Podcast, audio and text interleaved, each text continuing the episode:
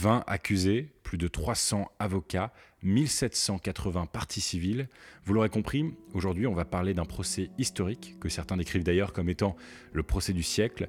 On va parler du procès des attentats du 13 novembre. Ça ne sera pas ma vidéo la plus marrante, le but de cette vidéo c'est de vous expliquer concrètement comment va se dérouler ce procès hors du commun et quelles sont les peines que les accusés encourent. Vous regardez bonjour. Il doit parler. Ça a fait la une de tous les journaux hier. Dans l'après-midi de ce mardi 8 septembre, s'est ouvert le procès du 13 novembre, dit V13 pour vendredi 13 novembre 2015. Un procès qui devrait durer environ 9 mois et qui se tient près de 6 ans après les attentats terroristes qui avaient bouleversé la France et le reste du monde. C'est à Saint-Denis, en banlieue parisienne, que tout commence à 21h20.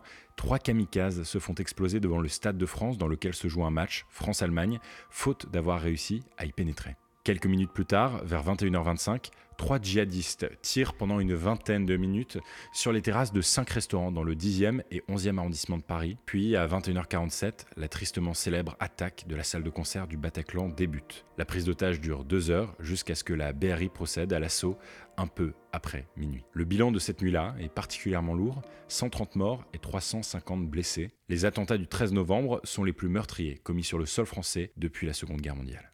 À ce jour, parmi les dix membres du commando, seul un est encore en vie. Son nom, vous le connaissez certainement, Salah Abdeslam. En fait, cet homme de 31 ans devait initialement se faire exploser lui aussi cette nuit-là, a priori dans le 18e arrondissement de Paris. Mais dès le lendemain, il part rapidement vers la Belgique. D'ailleurs, la RTBF, un média belge, a dévoilé il y a quelques jours avoir brièvement interviewé sans le savoir Salah Abdeslam et ses deux complices à la frontière belge. Nous sommes le 14 novembre 2015. À ce moment-là, il n'avait pas encore été identifié par les enquêteurs. Certains automobilistes sont arrêtés à chaque contrôle, comme ces trois jeunes de type maghrébin. Euh, avec Celui-là, c'est le troisième. troisième, troisième contrôle. Euh, Franchement- franchement, on a trouvé ça un peu abusif. Hein.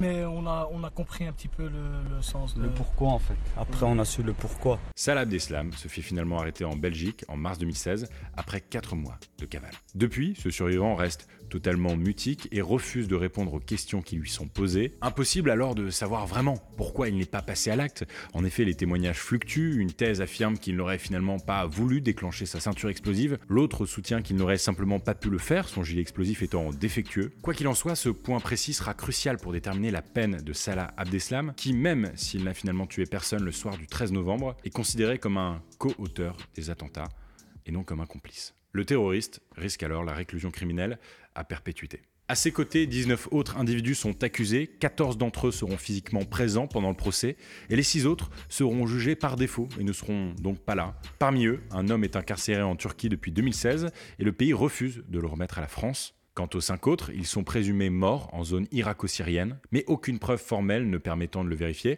ils sont tout de même poursuivis par la justice française. Ces accusés, s'ils n'ont pas pris part directement aux attentats du 13 novembre, ont aidé les kamikazes avant, pendant et après cette nuit-là. Défendus par une trentaine d'avocats, ils risquent entre 20 ans de réclusion et la perpétuité selon leur degré d'engagement dans les faits. À noter que leurs témoignages sont particulièrement attendus par les magistrats et les victimes qui, même si elles espèrent que Salah Abdeslam parlera, connaissent sa détermination à se murer dans le silence. Il doit parler aux, victimes. Et s'il ne parle pas, c'est pas la, faute du procès, c'est pas la faute des juges, c'est pas la faute des victimes qui ne font aucune pression, mais il doit euh, dire euh, euh, pourquoi il a commis ces actes, s'il a des regrets, euh, quelle était sa participation? Et s'il ne dit rien, eh bien sa lâcheté sera encore plus grande que celle que l'on connaît aujourd'hui. Mais alors concrètement, vous pouvez vous poser la question, comment va se dérouler ce procès historique qui a commencé hier? Déjà, caractère exceptionnel oblige, une salle d'audience capable d'accueillir jusqu'à 550 personnes a été construite spécialement dans le palais de justice de l'île de la Cité, et les victimes, les témoins, les accusés, les avocats et les experts s'y succéderont jusqu'à fin mai 2022 lorsque le verdict sera finalement rendu. Fait intéressant, l'ancien président de la République, François Hollande, et l'ex-ministre de l'Intérieur, Bernard Cazeneuve, défileront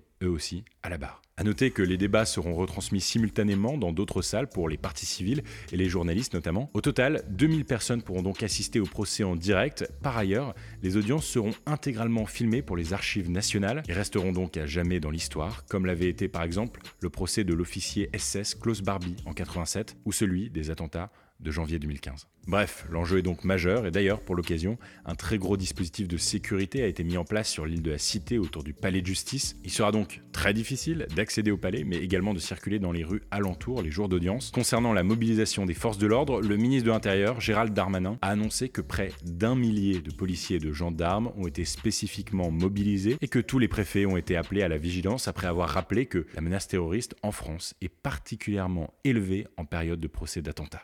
On se rappelle d'ailleurs tristement des attaques contre les anciens locaux de Charlie Hebdo l'an dernier et de l'assassinat de Samuel Paty, alors que se déroulait le procès des attentats de janvier 2015. Bon, évidemment, il faut souligner que le procès du 13 novembre prend place alors que la course à la présidentielle, elle, s'accélère. Les discours autour de la sécurité devraient donc se multiplier ces prochains jours et certaines tentatives de récupération pourraient voir le jour. Quand euh, certains politiques qui se reconnaîtront, et vos auditeurs les reconnaîtront, utilisent à des fins populistes les attentats terroristes.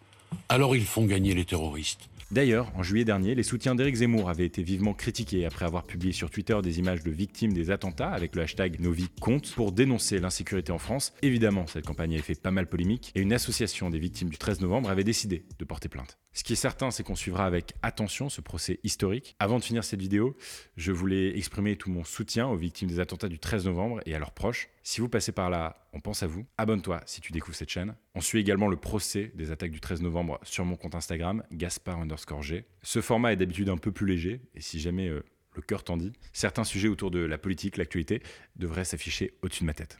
À mardi pour un nouvel épisode de Bonjour.